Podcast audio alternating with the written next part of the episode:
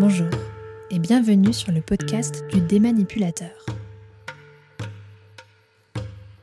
Pour ce premier podcast, et avant de développer les sujets sur les relations toxiques, dressons le portrait de Nathalie Riesen. Experte en relations d'aide aux victimes de relations toxiques et aussi créatrice et éditrice de projets pour dénoncer les cas de violence, de manipulation et de harcèlement dans le couple, la famille, le travail et l'éducation. La relation toxique est une relation de dominant à dominé, de sujet à objet, dans laquelle l'un va demander à l'autre d'abdiquer sur certains aspects de sa personnalité, dans le seul but de lui nuire, de le dévaloriser, de l'humilier, voire même de le détruire. Nathalie pilote aujourd'hui le Centre de relations d'aide aux victimes de relations toxiques à Genève et a fondé récemment la ligne pélican.com, collectif de compétences qui propose des conseils psychologiques et administratifs par visio-téléconsultation. Nathalie Riesen est l'auteur de tous les podcasts qui vont suivre. Si Nathalie peut témoigner aujourd'hui, c'est parce qu'elle a décidé de s'accrocher à la vie plutôt que de passer à l'acte. Quand elle parcourt les photos de l'époque, elle se souvient encore de son corps sans vie, déconnecté de la réalité, déconnecté du temps qui passe. Elle se souvient de cette descente aux enfers, des insultes, des manipulations, du chantage.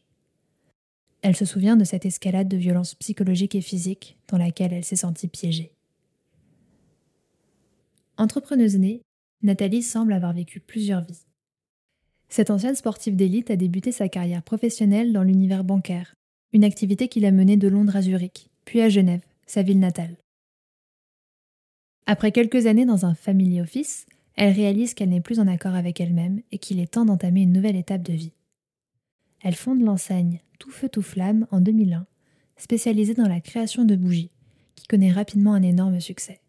Une belle aventure d'une quinzaine d'années qui permet à Nathalie de s'épanouir dans sa vie de femme active et de mère de deux enfants, ainsi que de s'adonner en parallèle à sa passion, se former aux techniques de développement personnel. Ayant entamé une procédure de divorce en 2008, elle décide de s'octroyer un moment avec elle-même et parcourt 900 km sur le chemin de Compostelle. Un périple propice à l'introspection et au dépassement de soi pour se recentrer sur ses valeurs et priorités intrinsèques qui lui insulfent énergie et sérénité. La période qui suit est à la fois libératrice et éprouvante. Nathalie prend progressivement son envol jusqu'à ce qu'une rencontre amoureuse avec une personne toxique ne vienne ternir le tableau. De cette relation naît un troisième enfant une petite fille qui lui donnera la force et le courage d'affronter et de dénoncer ce qu'elle subit.